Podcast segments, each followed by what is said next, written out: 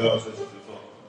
这个今天啊，很荣幸的邀请到了这个刘峰老师来为我们同学这个讲课。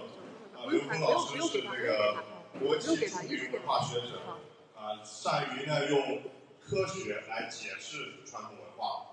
然后刘峰老师从事这个三十多年的这个研究，主要是这个自然科学啊、管理学、心理学方面。来这个循循善诱的去开启人生的这个智慧与心灵境界。那下面我们有请刘峰老师来为同学们讲课。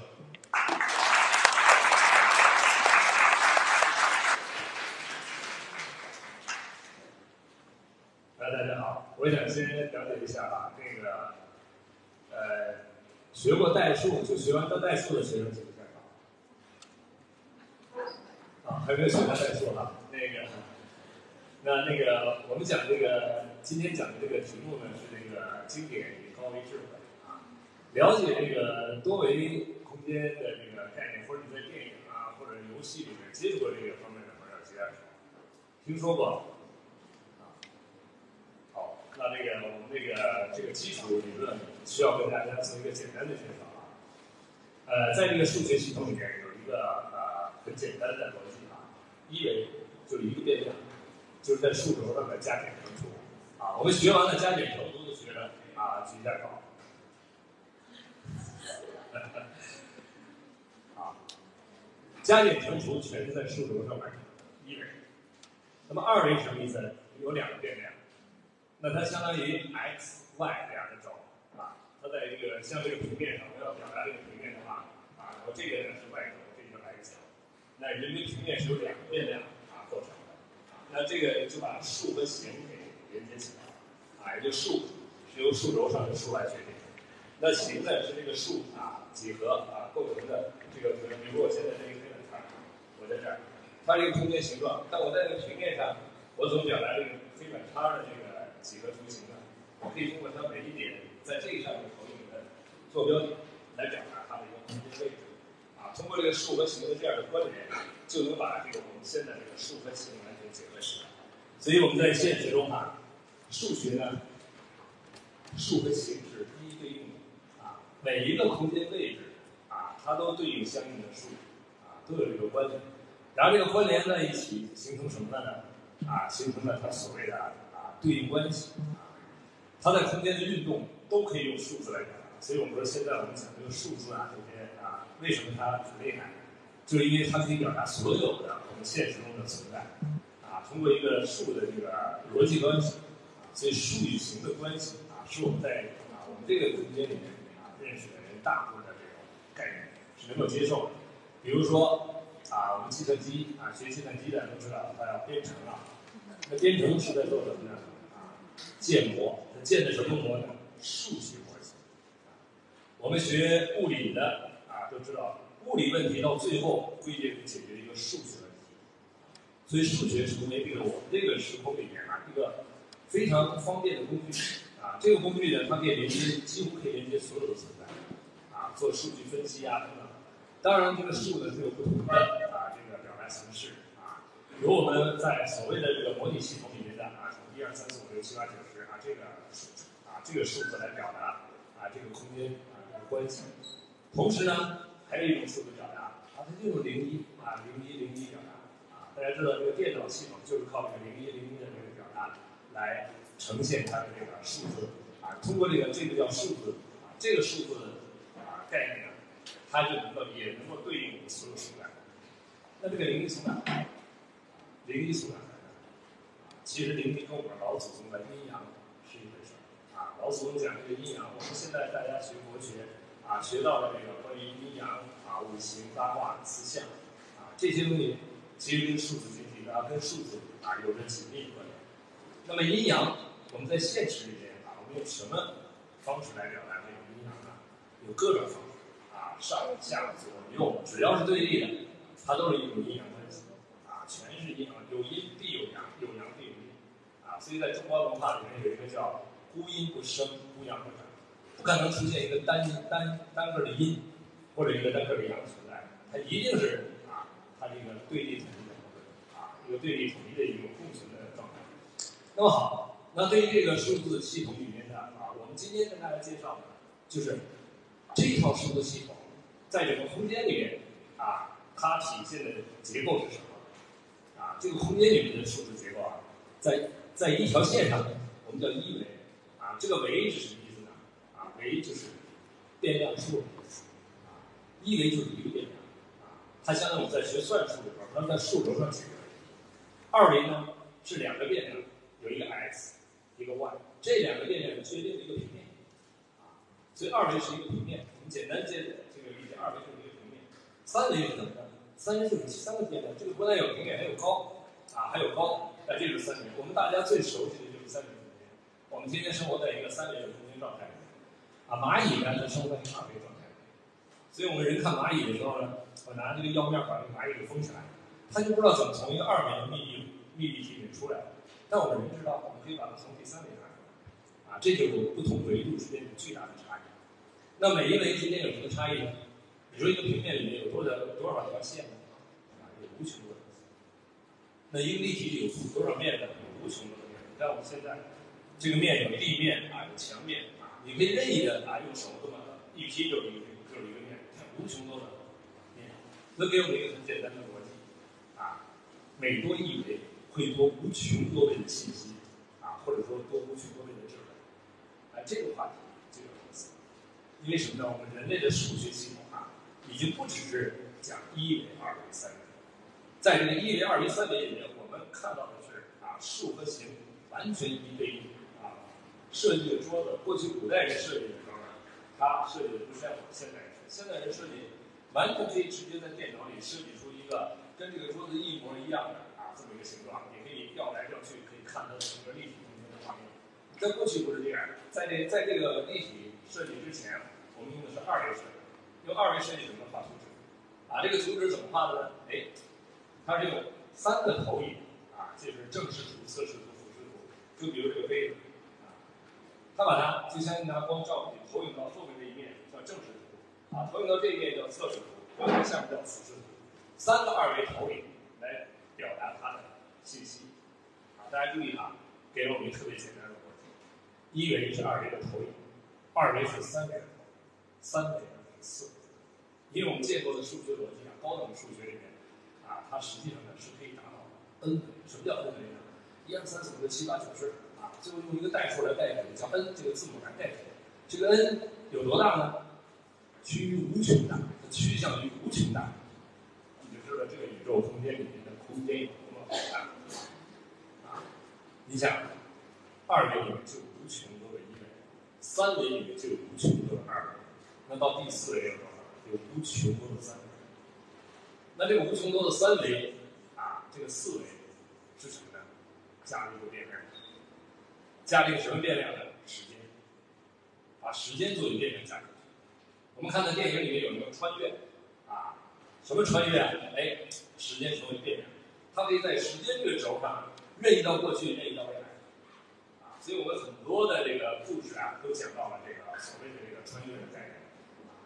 那么这个这个我们在三维空间看二维的时候啊，啊，我们看二维都能看明白啊，这个这个投影在这个像啊，比如我们照相照相，我们现在这个三维的立体空间，我这个照相机啊，一摁快门，把把这个立体像呈在一个照相的啊。底片上，啊，或者说呈在一个平面上，这个面是三维投影到这个面上的像，啊，所以说所有的三维是四维投影过来，这就很有意思了，啊，如果我们了解到这个宇宙所有存在是这么一维一维，这就知道哦，原来这个宇宙跟我们在三维想象的不太一样，我们三维想象的事情啊都有过去、现在、未来，有开始有结束。这是因为我们认为时间是常量，啊，认为时间呢是不变的，一分就是一分，一秒就是一秒。可是到第四维，时间成为变量，它时间成为变量，这就厉害，啊，厉害在哪儿呢？你可以任意到过去，任意到未来，啊，我们现在有很多科幻讲的啊，从未来人，啊，未来人走到现在呢，第四维就可以过来，啊，我们还看到什么什么的这个现实中的啊飞碟，啊，飞碟都从第四维。为什么呢？因为呢，它会突然消失在第四位。就像我举例子，这桌面上有一蚂蚁，啊，我这个手接近它的时候，我会突然在它想象不到的空间突然出现，但它要来追我的时候，我瞬间就离开了。飞碟也是这样，飞碟会在我们想象不到的时候突然出现在我们的视野里。当我们用最快的战斗机去追它的时候，它会以我们想象不到的这个速度突然消失。这什么意思？它进入第四。啊，这就是啊，我们对人类开始对这个其实对三维和四维的这个啊研究啊啊，其实早就有。只是呢，很多研究呢没有在我们的科普系统里呈现。为什么？因为科学家们并没有把这个逻辑关系完全想想明白，不知道它怎么来的。啊，但是我们现在用科这个科学的这个逻辑，加上我们中华优秀传统文化，哎，马上能明白哦，原来是这样。它是直接从高维可以投影到这个空间，所以我们每个人都是从高维直接投影的。啊，这在我们学经典里面，我不知道大家有没有读过《道德经》？《道德经》里有一有一篇是讲生死的。他一上来就讲出生入死，啊，很多人讲出生入死讲的都是三维里面的啊，就好像经历生死的这种啊穿越啊生死的这种啊挑战。其实出生入死不是这么简单，出生是指我们三维认为出生是从娘胎里出来的，那入死呢？谁能进娘胎？谁能死或者回娘胎？不可能。所以出生和入死啊，那我们中国人讲什么入土啊，为什么要入土？大家知道，四象里面土是居中的，土是在四个能量平衡状态下一个中中间能量状态。入土回到这个中间能量状态里边，当它平衡的时候，给一个提升维度的，提升维度最好的条件。为什么要提升维度？我给大家解释一下。一维是一条线，我怎么打都过。你要在线上画。二维是一个面，你可以画一个很美的图画。三维是立体的，你可以画。所以每多一维，我们将多产生无穷多倍的美感。那如果我在第四，那我看到的空间一定比三维空间美无穷多倍。那个比我们现实美无穷多倍的地方，宗教。那五维比六维有美，七维比五维有美，啊，七维比六维有啊，啊，六维比五维有美，七维比六维有美，啊，每多一维将多出无穷多倍的美。啊，这简单的一个。我们老祖宗啊，人类文明说的那个天堂高，这样我们就知道，在座的各位，我们生命的意义是什么？提升意识能量。那高维空间啊，这些存在叫叫灵魂啊。什么是灵魂？灵是高维的意思，灵魂是高维能量。我们是从这个高维能量投影出来的，这叫出生啊，投影出来叫出生。入死就回到高维去，这叫入死。啊，我们说往生，视死如归，回家，这才是真正生的。这是东方智慧。如果你们读经典的话，你读不到经典背后的这些逻辑的话，真的没有理解经典背后啊那些智慧，更高维度的智慧。那些智慧不是用知识的形式表象出来，它是背后。你比如说《论语》，《论语》背后的智慧啊，不是你从字面上马上能读得出来的。《论语》它分成三个层次啊。形而下，形而中，形而上。形而下的？就是我们现在看到的我们的眼耳鼻舌身感受到的一切现实，这是形而下。形而中呢，是跟高维、跟它的内涵、智慧连接的那部分叫形而中。你似懂非懂啊，在现实中呢，似乎能够连接我，但似乎又好像是啊，没有办法用现实特别准确的方式啊让它呈现。形而上是？完全是在高维状态。那另外一个概念，高维在哪？经常问高维在哪啊？我说这个天银河系是不是高维？啊，银河系再往再往远的地方是不是高维？不是，我们能够看到、能够说出来的全是三维。那高维在哪儿？啊，我们外面全是投影。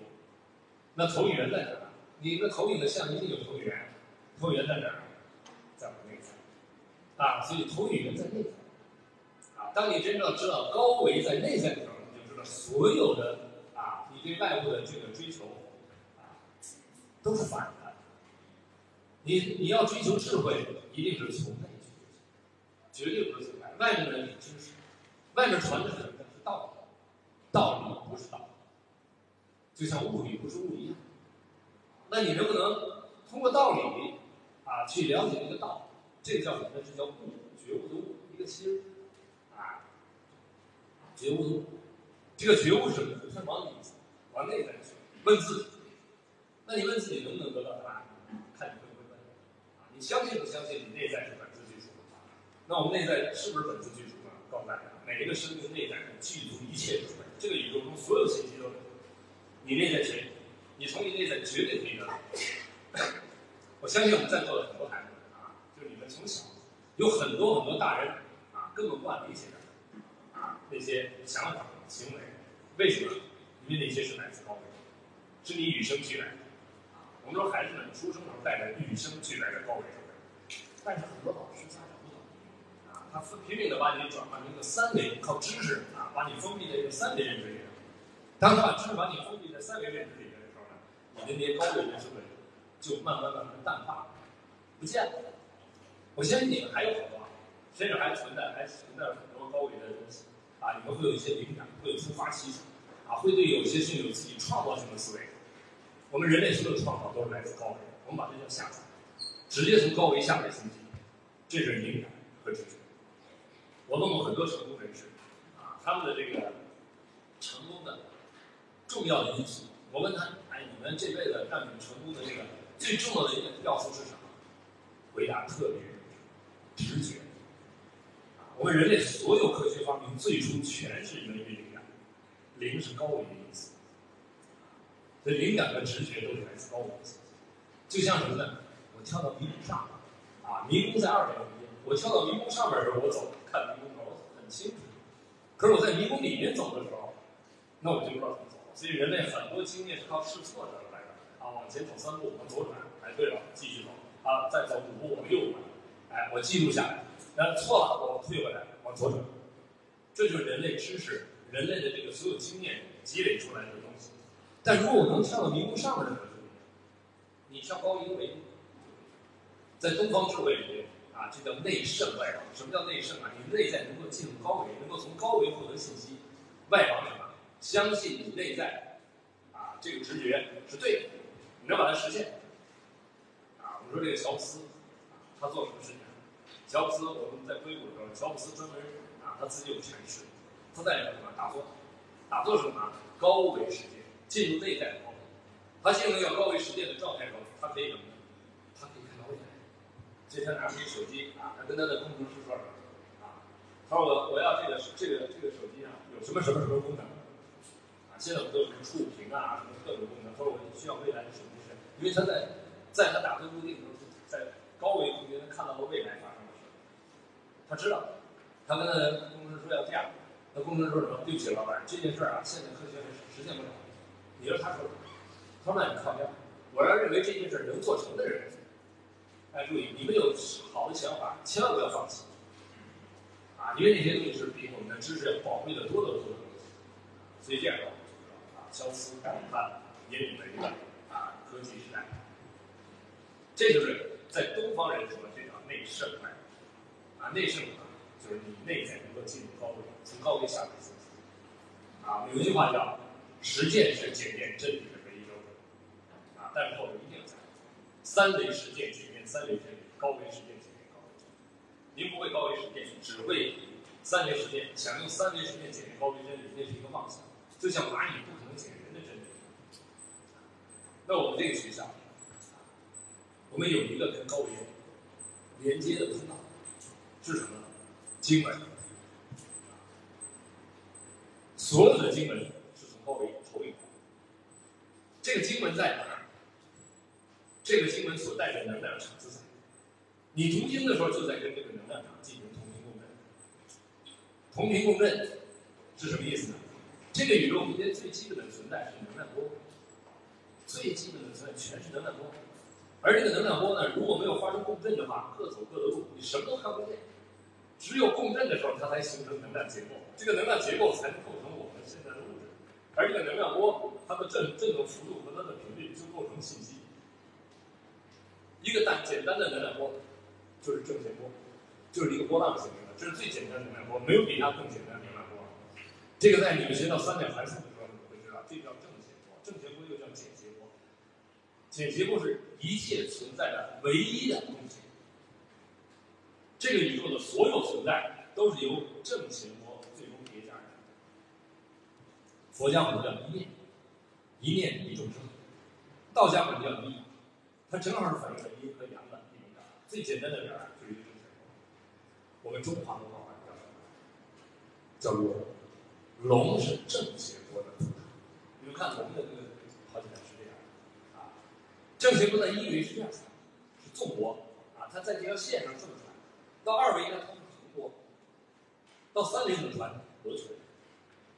最简单的能量波在一维是纵波，二维是横波，三维是螺旋。大家注意，它也符合投影纵波是横波在这条线上的投影，横波是螺旋在这个面上的投影。你拿一个弹簧啊，你拿灯一照，你一看，哎，它照在桌面上就是一个波。你把它拉长，哎，它的波长就变长；你把它压缩，啊，波长的密度就减长，啊，就就就加大。所以正弦波是一切存在的基本。这里给大家说一个特别简单的概念：龙是正弦波的，所以我们说我们是龙的传人。这句话太牛，它牛到什么程度啊？就是我们的文化从这个宇宙中一切存在的始祖就开始了，只要有存在，我们文化就启动了。我们的文化跟这个宇宙空间最质简的存在紧密关联，大家知道。所以呢，为什么说《易经》是群经之首？因为《易经》开篇讲全是龙，全是正弦波。潜龙勿用，见龙在天，飞龙在天，亢龙有悔，全是正。它怎么来的呢？就是从最简单的存在。那这个最简单的存在推理，我可以说这个推理是严谨的啊。我们从一切存在啊。是分子，分子的存在，那个共性是原子，原子共性，原子是电子，啊，当你们学了化学，学了物质结构以后，就知道哦，原来人类的科学这么一路一路走下来以后，发现所有存在的三个东西，正电子、负电子和中子，这三个东西构成了一切的万事万物，它们的组合构成了我们现实看到的所有存在，它们通称被称之为基本粒子，啊，就是所有东西都由它们全部组合成。那基本粒子比它们小的所有粒子都要基本粒子，基本粒子的共性什么呢？量子属性，什么叫量子属性呢？波粒二象性，就有的时候它是波，有。那波粒二象的共性什么呢？哎，粒子是波动相干成的相，就波动相互共振的时候形成的结构。哦，这样知道所有东西都是能量波。那在一个符合的佛教心经里面说的，粒子性被称为色，啊，波动性被称为空。那色是怎么来的？是能量相干啊，粒子能量相干成的像。现在科学家也说，电子不是一个颗粒，是波包，是波形成的结，波在同频共振的时候形成一个特征的一个相对稳定的一个能量结构。啊，所以色即空，空即色，色即空，空即色。如果我们了解心经的话，我们知道哦，心经在这里面把这个能量结构说的非常清晰。而这个波，所有东西都是波，最简单的波就是正弦。那这跟我们中华文化有什么关系？刚才也说了。龙，龙就是正弦波的特征，所以这个香港普京的习主席说了一句话，啊，说为什么四大文明只有中华文明传承下来？其实回答特别简单，因为我们是龙的传人，龙不会消失，只要有存在就有，所以我们不用担心我们的文明会消失，啊，不会，中华文明永远会在，因为我们的根是建构在所有存在最基本的基础上。这样建立起的文化自信，啊，才真正了解啊，中华文明在整个人类文明里面的地位。它是从起始，这个人类文明起始，中华文明就在。而且它只要有人类的存在，只要有这个世界文明的存在，中华文明一定在。只要有物质存在，中华文明就在。那我再给大家讲一下我们文化自信的另外一个概念：太，太阳的太，太和的太。这个太阳比这个大？这个大和 n 维宇宙空间，n 区域无穷大，叫其大无外。但是趋于无大，它是永远可以继续大下去。这个大，这一点是什么？零维，零维什么呢？奇小无内。零维是一个不占任何体积的，它可以永远小下去。你看一个太把整个宇宙的量级太辛苦了，从极小到极大。所以这叫太极，空间的量级。那我们讲太和，就整个宇宙之和，看这两个字，一个龙，一个海，就把我们的文化的空间范畴和最简单的存在表达起来。这是我们经典里面啊普遍出现的啊这样的，包括像文字也好啊，像像我们的语句也好，所以以后我们遇到这两个字的时候啊，我们会马上明白它代表什么意思。而我们中华文字呢，它来源于甲骨，而甲骨文来源于什么呢？来源于空间的能量结构。这个空间的能量结构投影到这个空间里面的那个形象，被称之为符。啊，什么是符啊？我们说符号。所以我们的字，中华文字来自于符文。啊，如果你们了解的话，这个中国有一个这个有有这个道家传承里面有个画符的概念。啊，什么叫画符呢？哎，就是他的意识达到一个中间某一个维度的时候，他把那个维度能量直接投影啊，他画出来一个符号，这个东西的存在就跟他所在的那个维度的能量是一体。所以这个符在哪儿，这个能量场就在哪儿。大家平时学不学书法？对呀，我看过大家的作品嘛。大家知道书法是什么？书法不是写字儿。书法是把你自己写写字那个当下的你的内在的意识的高维能量直接投影成这个字，直接写出来，那状态是一体的，你跟整个宇宙跟你的内在和外在合一的状态写出来的。书法里面有一个啊大家叫王羲之，王羲之最精彩的一篇叫《兰亭序》，大家知道吗？王羲之这一辈子就写出《兰亭序》这个境界，只写出这一项，后来他再也写不出来了，为什么？那个时候，他的意识的能量的维度境界达到了一个足够的高度，在这个高度下，他唰写出来了。写出来以后呢，后来他再也没有达到过那个峰值了。所有的书法家能称之为书法家的人，他在写的当下，一定是跟自己的高维智慧是关联的状态。这时候他投影出来的作品是有能量的。所以我们看书法的人，不懂的人看的是这个字儿啊，这字儿漂亮不漂亮？懂的人看的是什么？能量，看的是意境，意境什么样？意识能量的境界就是。所以这样，我们觉得所有的经文都是带着高维信息，都是带着更高境界的智慧。那智慧是什么？智慧和知识之间差异是什么？知识是智慧在这个空间投影的像。我们学了很多知识，如果我们得不到这个知识背后的智慧的话，那这些知识是个障碍，障碍你获得智慧。我举一个很简单的例子：我这个手是二维的，我把它挡在眼前，我就得不到三维信息。我把它拿掉，我得三维。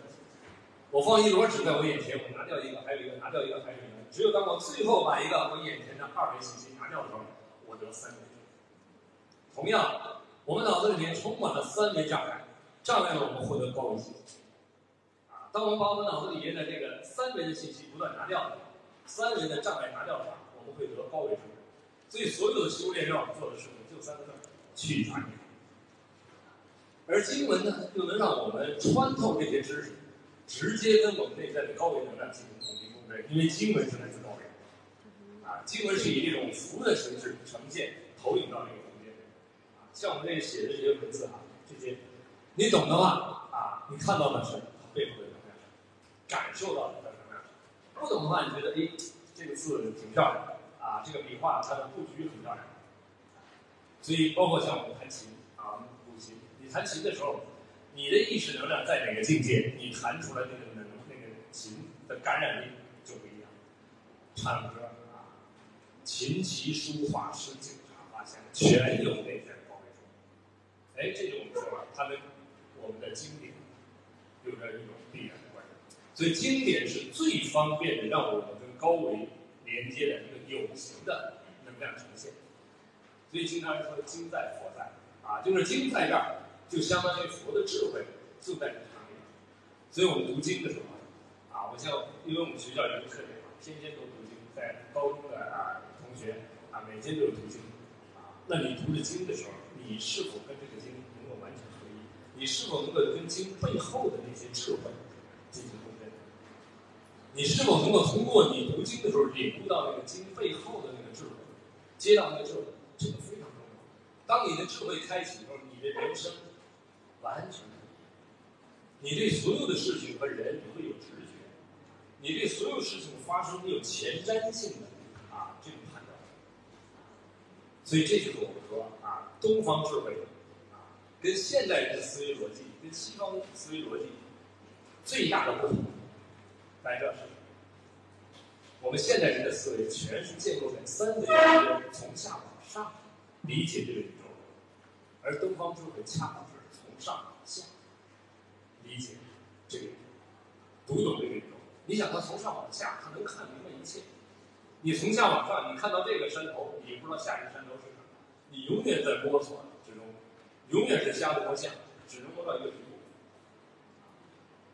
当你从上往下，你是整体宇宙全部清楚，然后你想落地落到现实的，你都是从下往上，你能落到最该去的地方。你从山，你从上往下，你能落在所有人类的智慧的顶峰山头，你可以落在山头。你要从下往上，你在山沟里跑来跑去，好不容易上了一个山头，你发现旁边还有一个山比你高，你怎么办？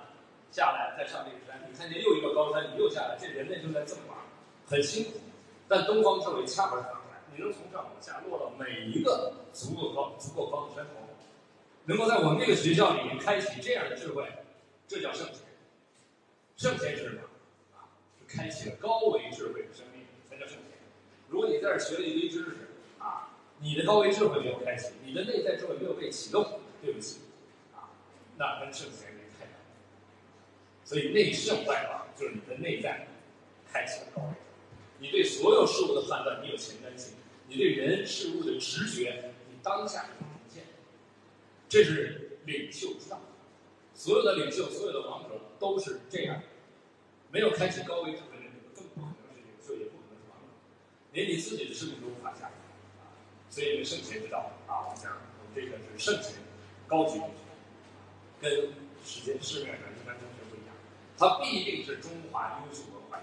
大家注意，中华优秀传统文化，优秀这两个字太重要了。不是所有的中华文化都优秀，但是优秀恰好是它里面最核心的高维智慧。那它跟我们现实人的思维逻辑最大的不一样什么呢？价值观不一样。我们现实中人的所谓的价值观是把所有东西都标价，啊，所有的存在，只要你看到能标价的，现在基本都会标价。到了人生观呢，继续标价，啊，这个人身家多少，那个人身家多少，啊，我们这一代人也被这事儿污染了不少。到了世界观才标价，啊，经济发展指数 GDP，到了宇宙观标不了价，这星星多少钱？银河系多少钱？你请请地球之力，你也买不来。所以这个就告诉我，东方智慧真的不是这么想问题。东方智慧是宇宙观决定世界观，世界观决定人生观，人生观最终选择价值观。习主席在二零一四年就已经把这个逻辑框架跟大家说的特别清晰，叫天人合一的宇宙观，协和万方的国际观。和而不同的社会观，人心和善。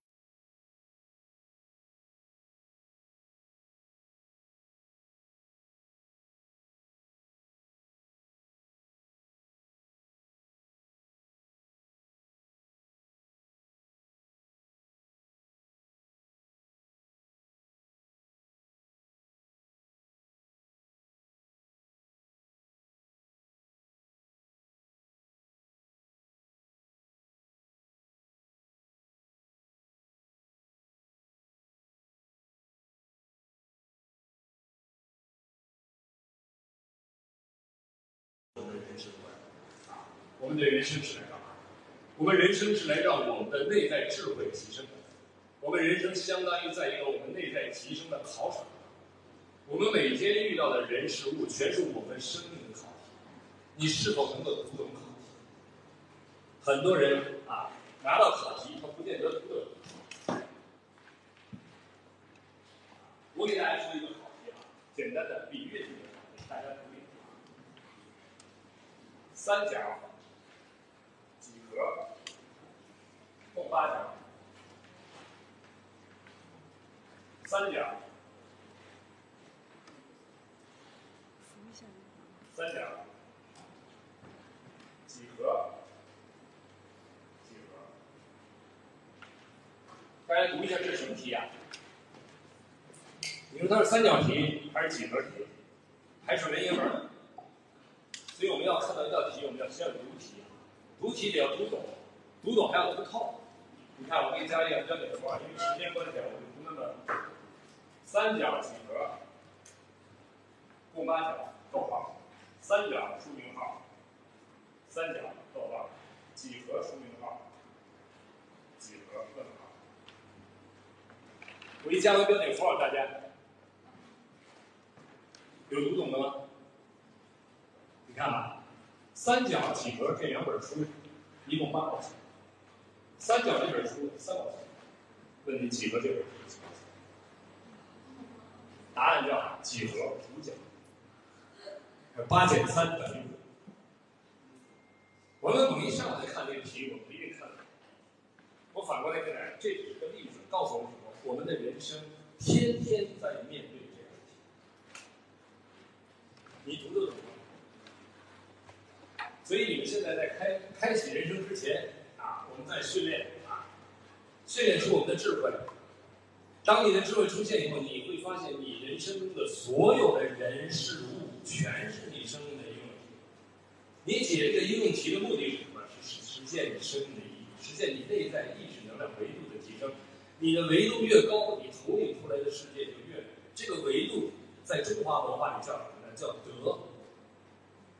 德就是维度，因为《道德经》里讲：“失道而后德，失德而后仁，失仁而后义，失义而后礼。”什么意思？道是恩美恩屈，诸大是最高境界的智慧。离开最高境界叫失道，而后到恩减一为什么？恩减一为到四维中间这些层次全是什么？所以有德高望重，厚德载物。为什么讲医生要有医德？这个医德就是医生的维度越高，他驾驭的场。啊，你说你是人，比蚂蚁多一维，你驾驭蚂蚁太简单了。你蚂蚁想折折腾人是不可能的事儿。啊，所以德决定了你的这个空间境界，你的境界越高，你驾驭的空间。所以培德是生命的意义。啊，所以我们的圣贤教育就是一个培德教育，让我们自己的维度从这个有限的空间进入内在的无限。你的维度越高，你驾驭的空间就越大。啊，这个叫什么呢？在佛家叫功德，功德就是纵向的。还有一个德叫福德，什么叫福德呢？就是在这个空间我的平宽。你的频率有多宽，你就能包容多少存在。你的频宽越宽，你就能包容各种频宽的人，啊，你就能跟各种频宽的人打交道。这叫福德，又叫什么呢？又叫情商。啊，情商人，情商好的、情商高的人，在现实中成功的概率就高。啊，就心有多大，舞台有多大。所以这叫福德，这叫功德。所以德就是自由度，就是维度，就是自由度。所以你的德越高，啊，德越高，你的这个福德越宽广，啊，你驾驭的能量场越大。那能量场大到什么程度？你能做到什么？能够心想事成。就你的投影源里面，你可以设计任何需要呈现的存在，而把它投影出来，这就是心想事成。一个人能做到心想事成，是由他自己内在的德体。所以我们的经典都是来帮我们培德的。让我们提升我们意识能量的维度。当这个维度不断提升，啊，就会形成我们对这个宇宙的更高境界的认知，我们就能从下往上建构。所以在这儿给大家一个非常简单的，我们经常人类问的三问：我是谁？我从哪里来？我要到哪里去？此时此刻，我给你一个答案，可以让你们让我们去理解啊，我们生命的来去。我是高维能量结构在这个空间投影、投射出来的一个能量体，这就我从哪里来？我从高维空间来，我要到哪里去？回到高维空间去，这就是出生入死。理解到这一点，就知道中华文化、人类的所有文明都是让我们回归我们的投影源，都是提升我们意识能量维度，都是。所以这是生命的意义。你今生今世，如果你面对的所有的人、所有的事，都跟这个生命的意义能够关联起来的话，那你这一辈子绝对不会白活。而且你越活越自在，越活你驾驭的空间场域就越大，啊，越活你就能越活出你生命的这种美好。好，谢谢。